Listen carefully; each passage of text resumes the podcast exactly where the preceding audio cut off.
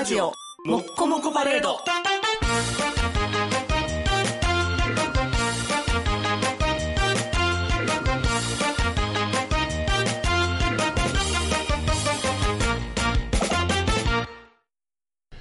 運転席の窓から腕出して運転してるやつ。10割ろくなやつじゃない。青春、あれでよ、俺ら。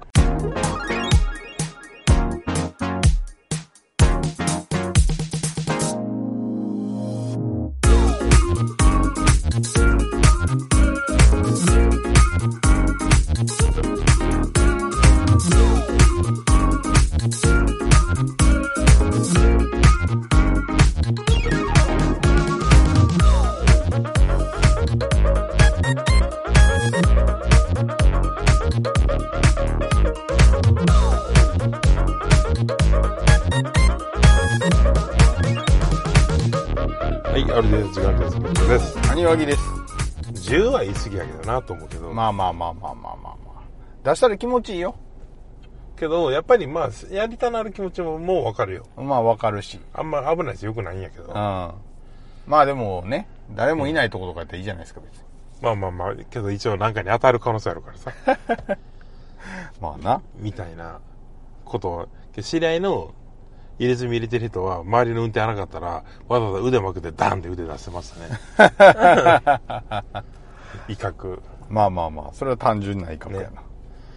まあ、暑さ、寒さも彼岸までとは言うたもんですが、はいはいはいはいはい。まあ台風一発来て、だいぶ涼しくなった、ね。暑いんやけど、その、もうなんなんみたいな暑さではなくなったな、関西は。ああと夜がやっぱスッとす涼しくなるよね。うん、マシ、ずいぶんマシやね。ああ。もうなんか逃げはないやみたいな絶望感はないかも。そやな。だいぶ楽です。あのー宣伝を強く便利していきますが、はい。あの、YouTube で青春ある程度第1話から今毎日更新であ、上がっていってます。すねはあはあ8月の頭から。なるほど。じゃあもう今、30話もって思うけど、3年かかるからね。多分 2年半はかかるから間違いなく。いやー、これ2年半前、えまあ我々がアップしてるんじゃないんですよ。これをアップしてくれてる人がいるんですけど、大い変ありがたく。やー、あの、3年できたらその人も大したもんやでな。毎日。けど、やっぱりその人たちに一緒にある程度ギャランティーも渡したいし、はいで、まあそのメインは、その階段とかやってるし、そのイベントやってるし、いプラスアルファその YouTube ちゃんとやっていこうって話にはなってるんですよはいはいはいはい。結局動画をどっかに置くんやったら結局 YouTube しかないよねみたいなところになってて。まあまあまあまあまあまあ。圧倒的にシェアが大きいよな。そう。し、それやるにあたってどうせ倉庫やるんやったら毎日更新できるもんで、ある程度じゃあ置きましょうかって前々から思ったから、どっかはいではいはい。そうですね。なんで、何が言いたいか言いますと、うんまあ、登録してほしいって話ですよね。はい。ナンバー白芸チャンネル？うん、生ハグチャンネルなんで。うん。まあ、登録して、ちょっと、いろいろ進めると、モチベも上がるし、まあ、で、たまに自分で古いの聞くの割と面白いなと思って。まあまあまあまあ、そうかもね。嫌やけどな。まあまあ。まあ、いつでもどこでも何でも聞けるって話ですよ。そう、YouTube のいいところはね。あまあ、特に初期の頃はゲストもないし、あれやねんけどね。まあ、そのうちゲストも出てくるでしょあ。ああ。え、静止画の、あれやろ音声でそうそうそうげてるやんな。なんでめちゃくちゃ軽いやつやな。う。そうそうそう、気楽に聞けるやつですねう。んうんなんで、うん。なるほど。ぜひ。はい。まあ、YouTube がなんか、ポッドキャストで始めたらしいって聞いて、見たら、ポッドキャストじゃなくて、まあ、結局リスト作るって話だったんやけど、はいはいはいはいはい。まあまあ、けど YouTube でいいんじゃないってなってますね、ま今。まあいいんじゃないですか。いいと思いますよ。うん。なんでちょっと、年、年明けぐらいにいろいろちょっと変えるべきかもな、我々まあ、も。まあ、ちょっとラジボックスは、役目が終わるかもな。そうですね。うん。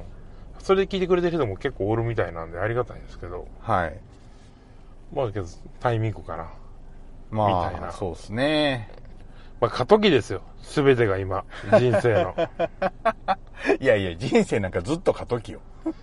まあそうやな。人生の安定期なんかないよな。いやー、ないですせ、ほんまに。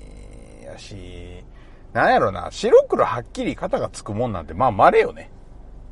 うん、で、つけんでもいいしな。てか、まあ、つかへん。やっぱ。つけようと思うと、思った以上の労力を要するし、うん。それをつけたからなんなんっていうことで途中で大体気づいてやめるよ。そうやな。そう。それ大事かもな。そうやねんな。まあ最まあ。最近白黒つけやすい我々ですらつかへんからね。うん。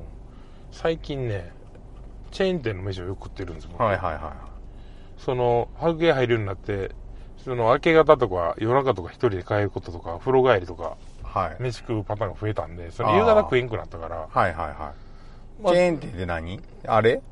あの、むなしファミレスとか？あ、むなしか。むなし、弥生県、はいはい松はいはい屋、すき家、中尾、吉野はいはいはい家、はまあ、王将、天日、いはい。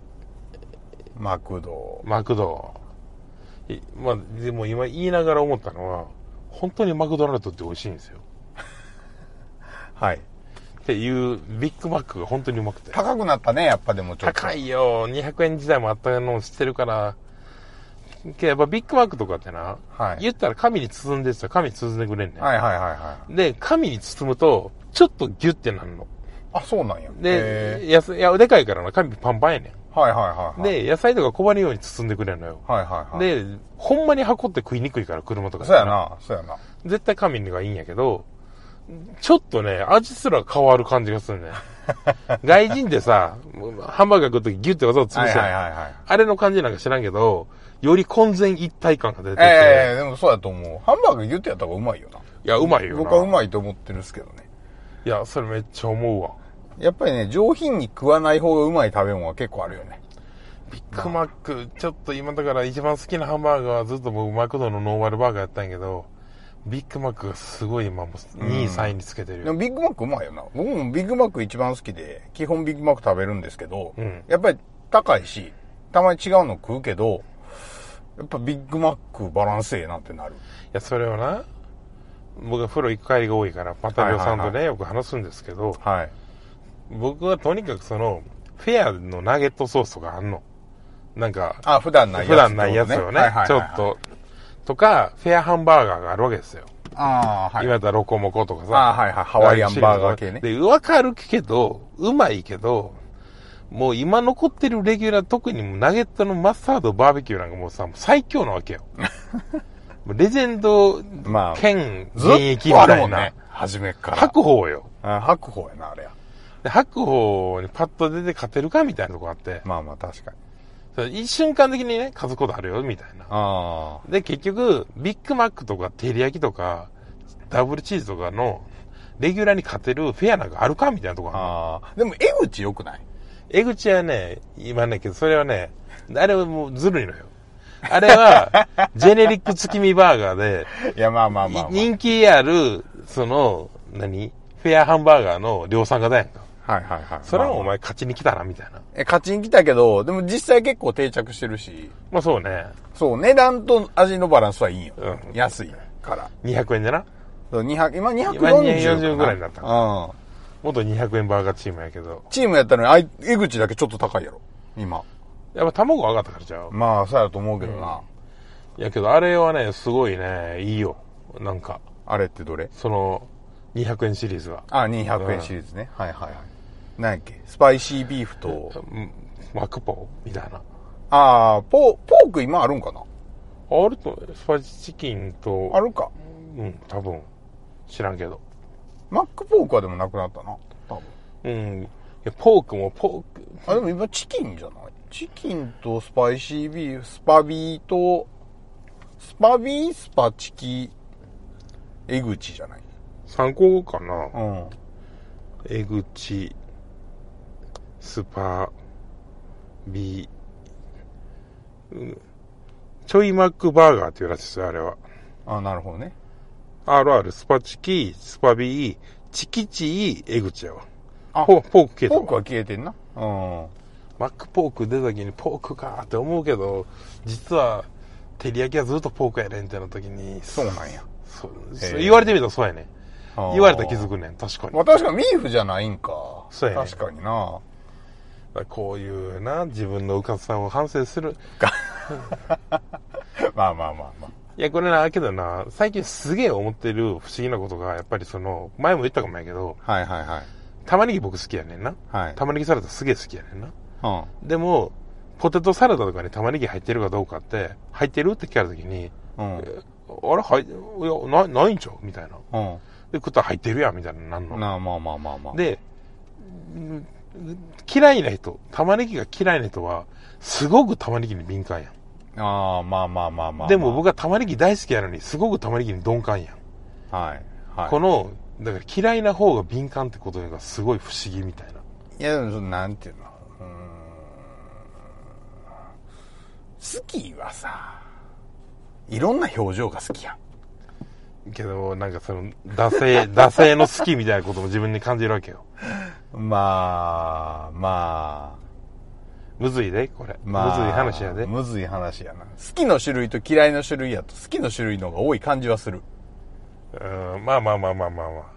好きとか、嫌いとかですよ。いや、これもさ、好きとか嫌いとか最初に言い出してんのは誰なのかしらって、ときメモの歌をさ、はいはい。私のメモリアルね。そうとかさ、これもな、大人になって、おおっさんなんてめっちゃ思うんやけど、少女漫画とかもそうやけど、う好ん。きとか嫌いとか最初に言い出せるのは誰かしら私のメモリアルってさ、うんお前ずっと自分の話してんなって思うやん。相手の気持ちなんか一切考えないいやいや、まあでも、まあそういうもんすよねけ。どそうやねそういうもんすよ。ん。だから、若者ですよ、それは。いやいや、恋というのはそういうもんですよね。そうやねんな。はいはなんかもう嫌やねん、この中年、い。いやいやいや。中年フィルターが今。嫌じゃないけど、楽しいけど。あの、YouTube であれやけどさ、あの、ヨーヨーの世界大会があったんです。はいはいはい。大阪で。はい。は言ってたね。い。で、まあ、今回ももうバチバチに行ったんですけど、んはい。で、あのさ、メインホールっていうのがあるわけ。うん。実際競技をやってる場所。はいはいはい。で、そこは、ステージがあって、観客席があって、で、まあ、スクリーンに拡大が映ってるっていう状況なわけね。で、サブホールっていうのがあるわけ。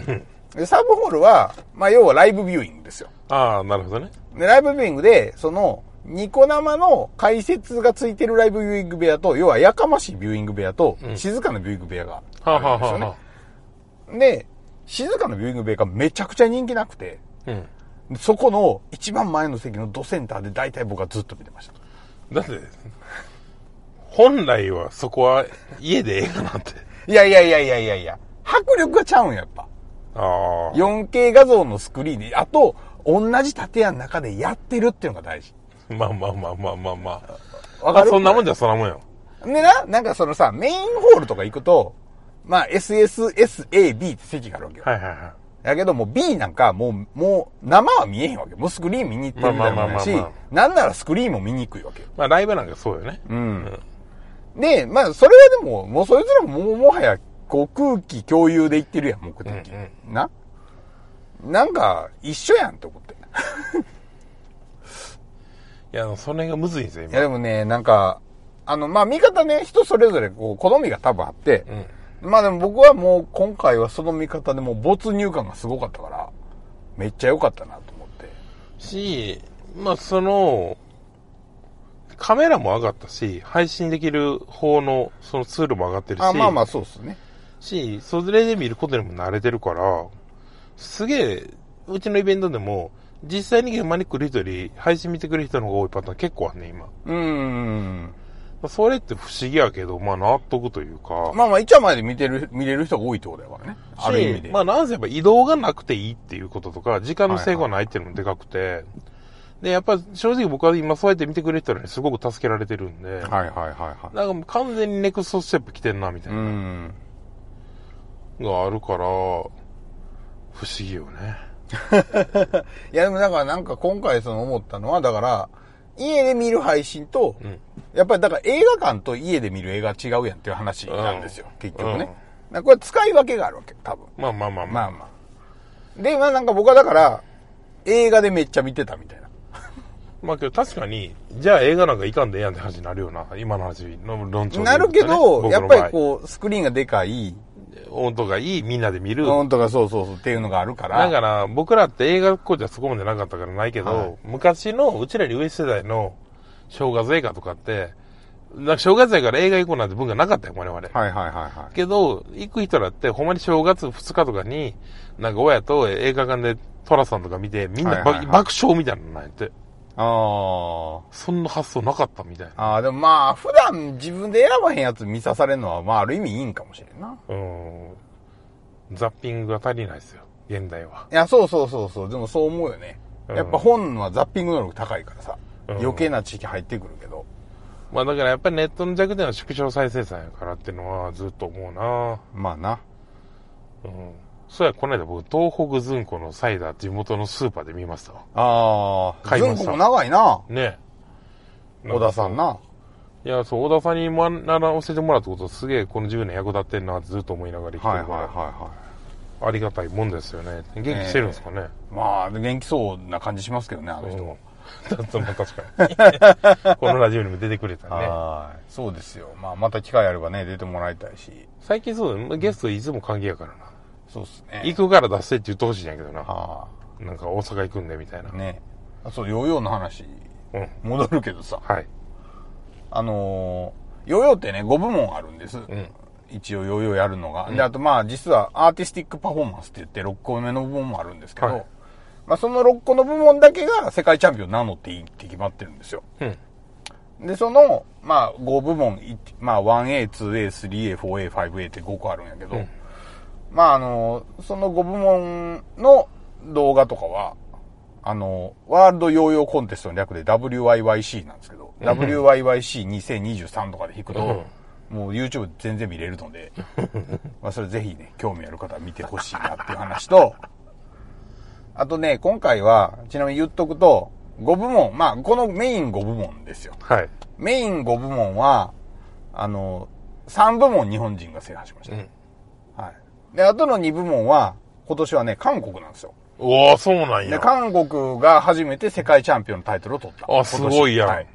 2部門ね。いいやん。はい。っていうので、あの、今、バケモンみたいにね、うまい、あの、ミルキムってやつがいるんですけど、へえ。それってさ、韓国人の国民性が合ってるんか、そのたまたまめっちゃうまい人が韓国におったんか、どっちの感じなの？いや、たまたまめっちゃうまい人が韓国におったやと思いますけどね。なんかさ、結構やっぱりその国民性って出るやんか。出ます出ます競技には。だからその徴兵があるから実は、なんか、き何、韓国人のパワーあるでみたいなとかさ。はいはいはいはい。格闘技実はその徴兵あるから強いでみたいなのとかあるから。はいはい。確かにね。もう僕はブレイキングダウンばっか見てますから。大会の日、ブレイキングダウンのな、良くないとこが一個あってな。はい。そのまあ盛り上げてペーパービュー売りたいからな、わかるけど、オフィシャルがな、すごいツイートするの、結果を。ああ、なるほど、毎試合なるほど。はいはいはい。けど、か僕は毎回買ってるわけ、事前に。はい。けど、大体イベントがあるから、その日終わって夜中に、あの、見てから寝るみたいな。はいはいはだけども、すごい楽しみにしてんのに、い。はい。うっかりツイッター開いたらすごい結果出るかいや、ら、やっぱ相撲と一緒で見いひんことやね。ツイいや、ッターを。ほんまさやね。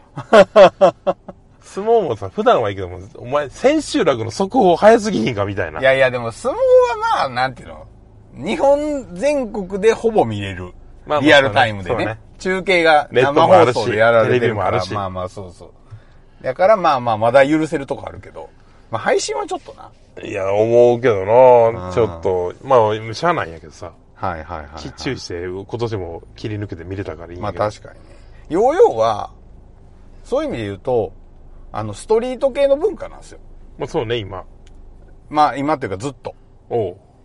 あの、まあ、日本が特殊なだけよ。日本がそのバンダイとか、ちゃんとおもちゃ屋の仕掛けがあるから、なんかそんなまあ感じじゃインドないけど、は陰キャ感出てますけどね。やけどやっぱカルチャーとしてはストリートの流れなんですよね。だからスケボーとか、まあアメリカンクラッカーとかよね。あのまあまあまあまあまあまあ、そういうのもそうやし、うんまあだからそういう流れがあるんで、あのーなんていうんかな、考え方として、まあストリートミュージックとか、うんそういうのに近くて、なんかフローみたいなのがあるんですよ。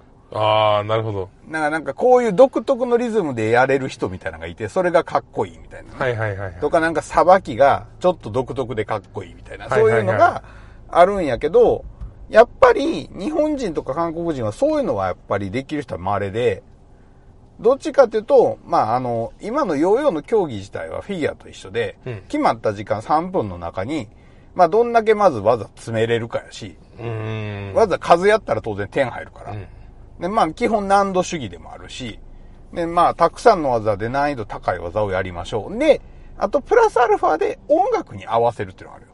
ああ、そうなんや。だから、今決めの、その、まあ、そのサビの決めのところで、ちゃんとバンって同じタイミングで技決めるとか。まあ簡単に言うとちゃんとかっこいいかって話ね。そうそうそうそう、ミュージックに合わせるっていうのが、まあある程度あって、フローで、へフローでできる人、だからそのなんか独特のリズムでできる人は自分のリズムと合う曲探してくれば、ずーっと3分間、なんかええ感じに合うんやけど、それはやっぱり難しいよな。だけど、まあその、うん、日本人とか韓国人は詰め込むのはやっぱ得意。うんみたいなのはある。で、アメリカ人とか、やっぱ、うん、ヨーロッパとか、まあ、黒人系の人とかは、やっぱり、なんか、フローがあるね。まあ、真似できひん何かがね。うん。まああの、岸和田でレゲエ流行るのと似てるかもあ、いや、まあまあ、でもそうそうそう。団地祭りバージョン似てるとかね。やっぱね、なんかでもそういう民族性は出るやろうなと。うん。というわけで、はい。質問の時間がやってまいりました。はいはいはいはい。今日の質問はね、えー、これですね。アンビルさんからの質問です。はい、いつもありがとうございます。はい。アニアギャラゼブッチョさん、こんにちは。いつも楽しく聞かせていただいています。早速質問です。はい。遺伝子組み換え食品と品種改良された食品はどこがどのように違うのでしょうか？なぜ遺伝子組み換え食品は日本では禁止されているのでしょうか？どのような利点があり遺伝子組み換え食品が開発されたのでしょうか？教えてアニワギ博士ブッチョさん。ということで、遺伝子組み換え食品ですね、今日は。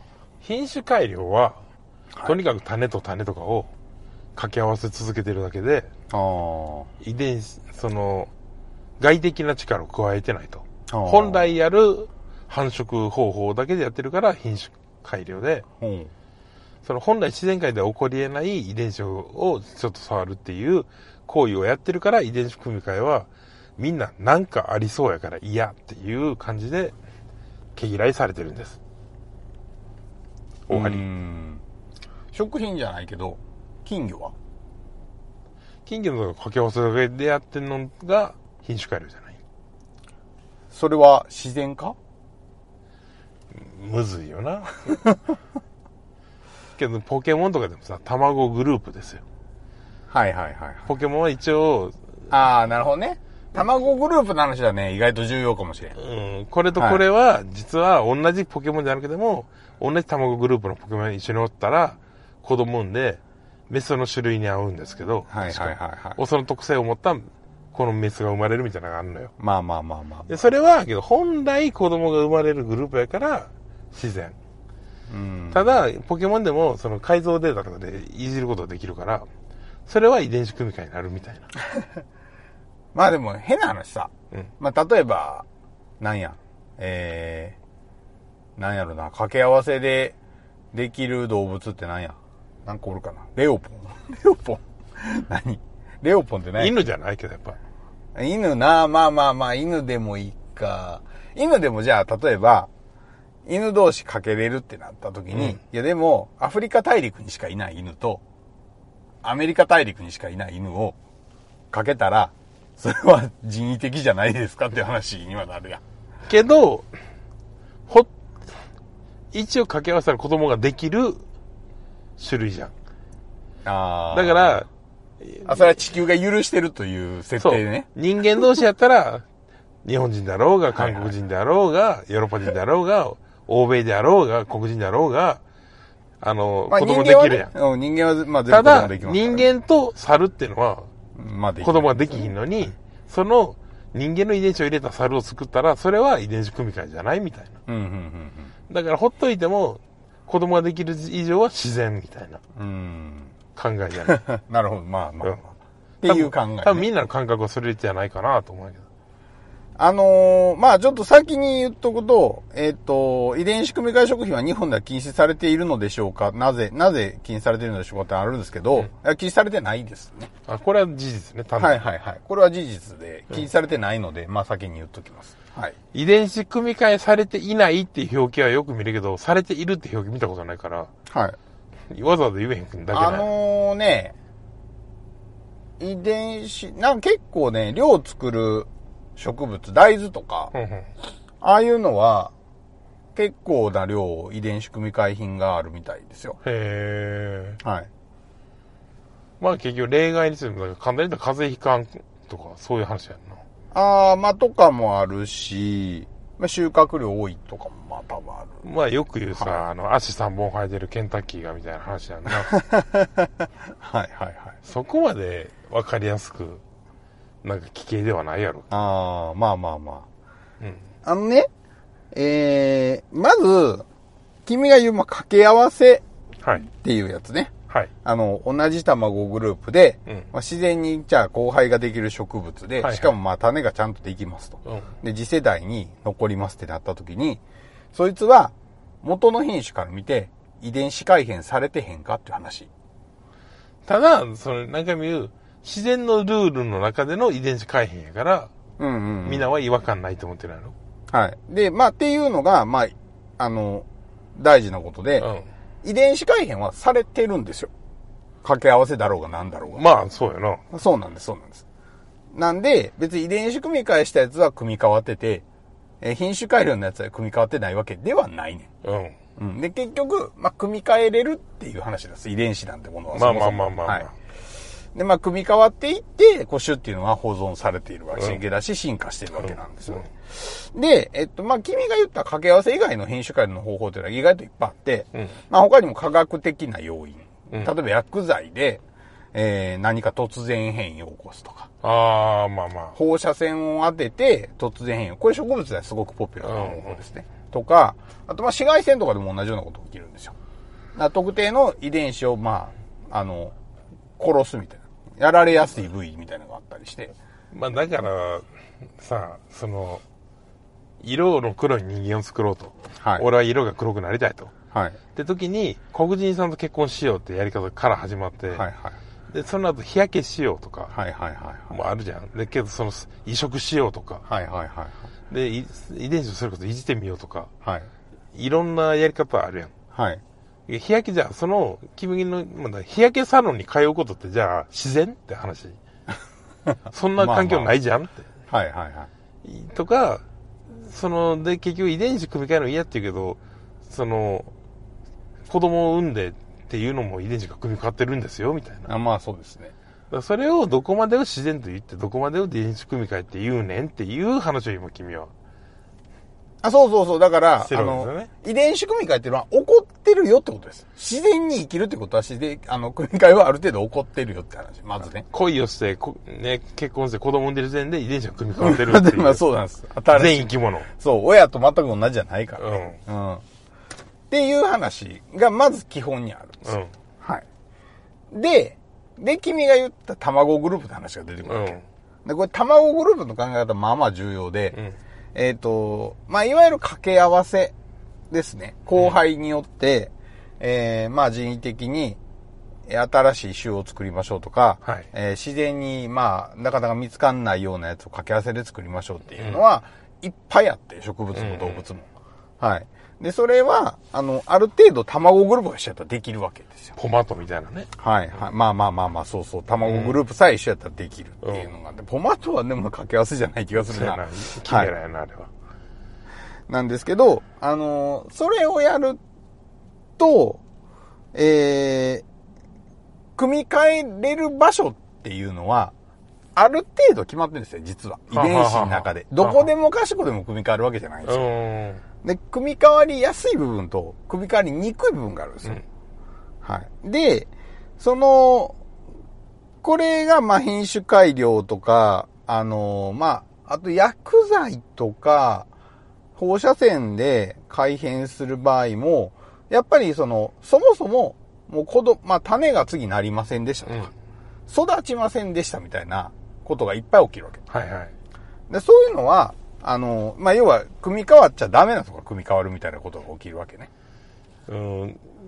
まだそこの加減ってことな。っていうのがまず一つある。うんで、そこに、その最近言ういわゆる遺伝子組み換えとか、あとまあ最近のゲノム編集みたいな最新の技術もいっぱいあるんですけど、まあそういう奴らっていうのは、好きなとこを切って好きなとこつなげれるに近い技術にだんだんなってきてるわけよ。うんうん。それも程度問題が全部あるんや。何でもかんでもできるわけじゃないんやけど、どれも。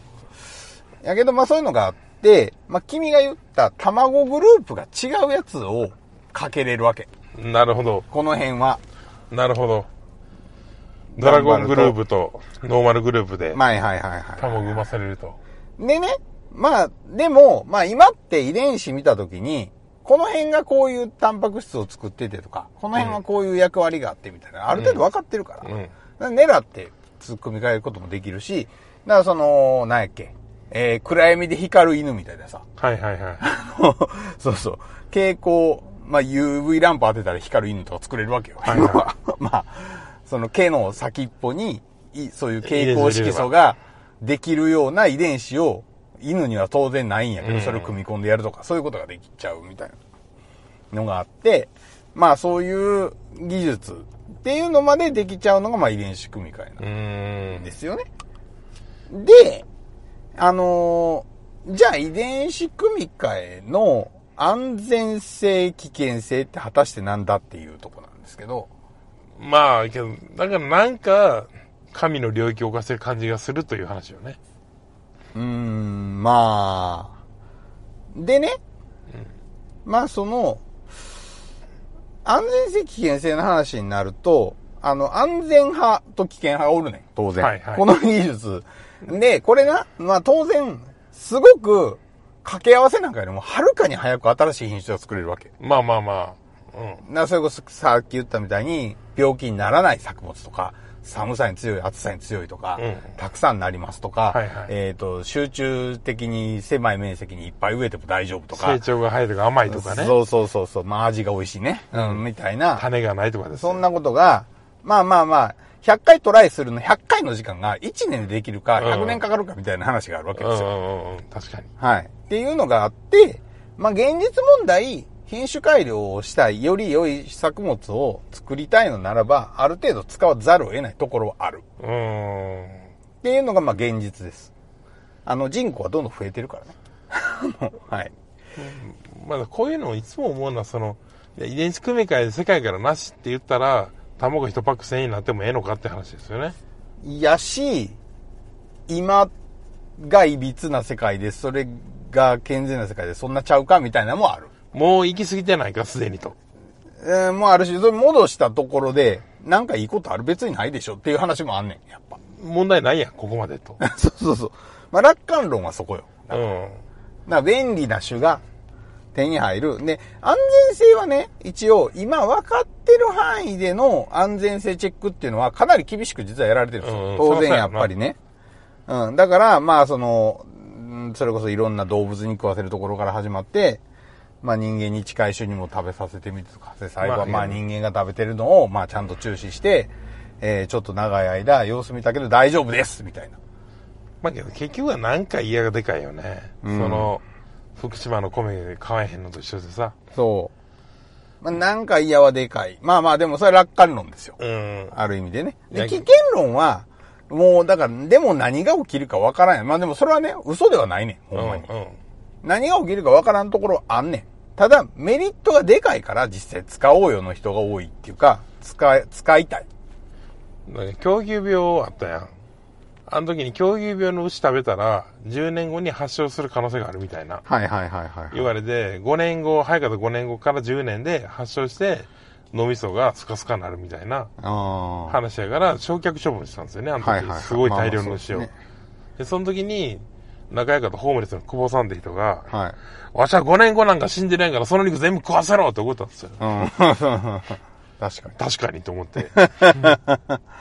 けど、みたいな話はやっぱりいっぱいあって、まあ、永遠に生きるわけでもないし、まあ別に良くないみたいな感じもあるっちゃあるけどな。はい。でね、まあとにかく、安全、安全はまあまだいいけど、安心なんてものは、白黒はっきりなんか絶対につかないわけですよ。そうやな。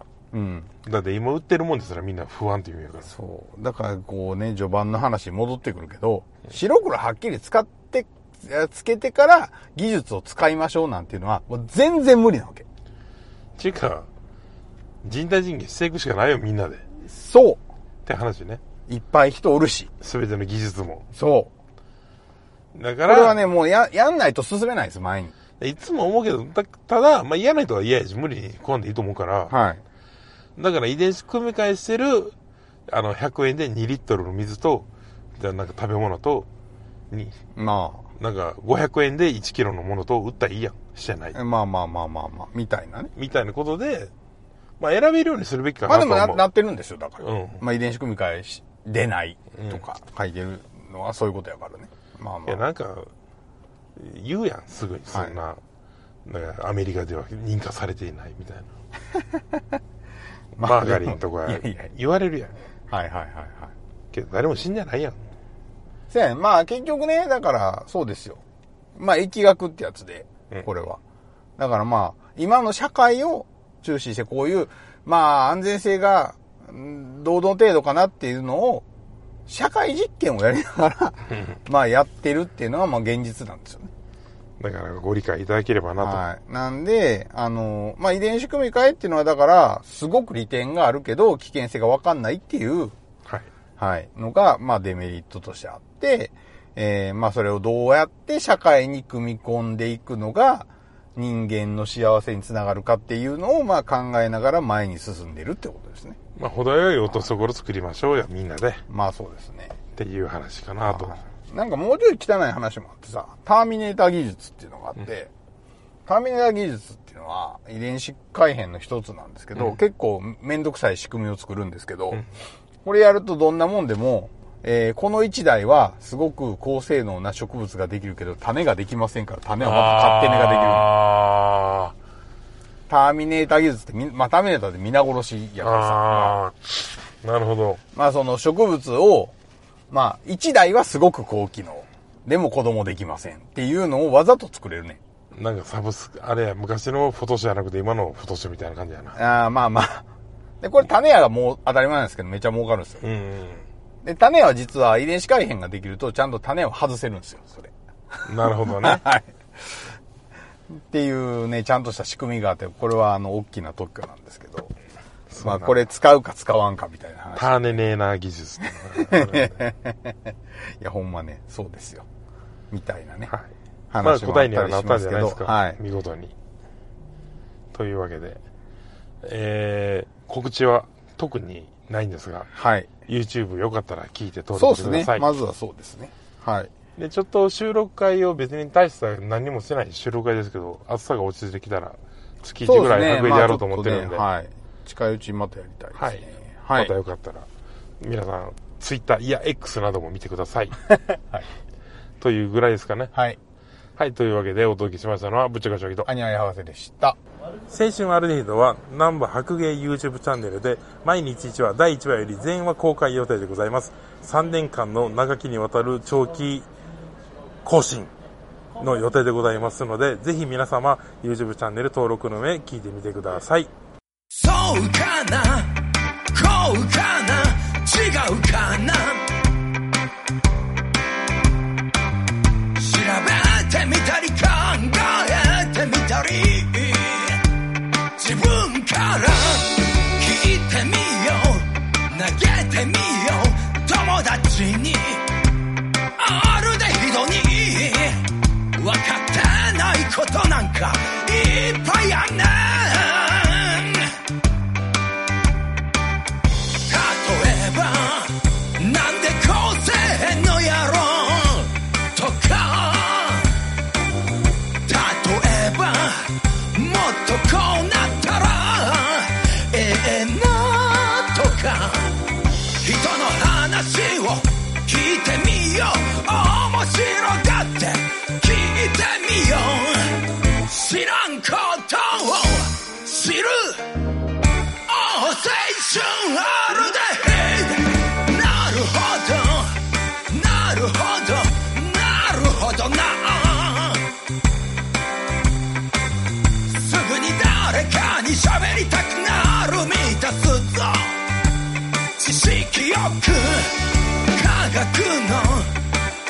学のラジオだよ。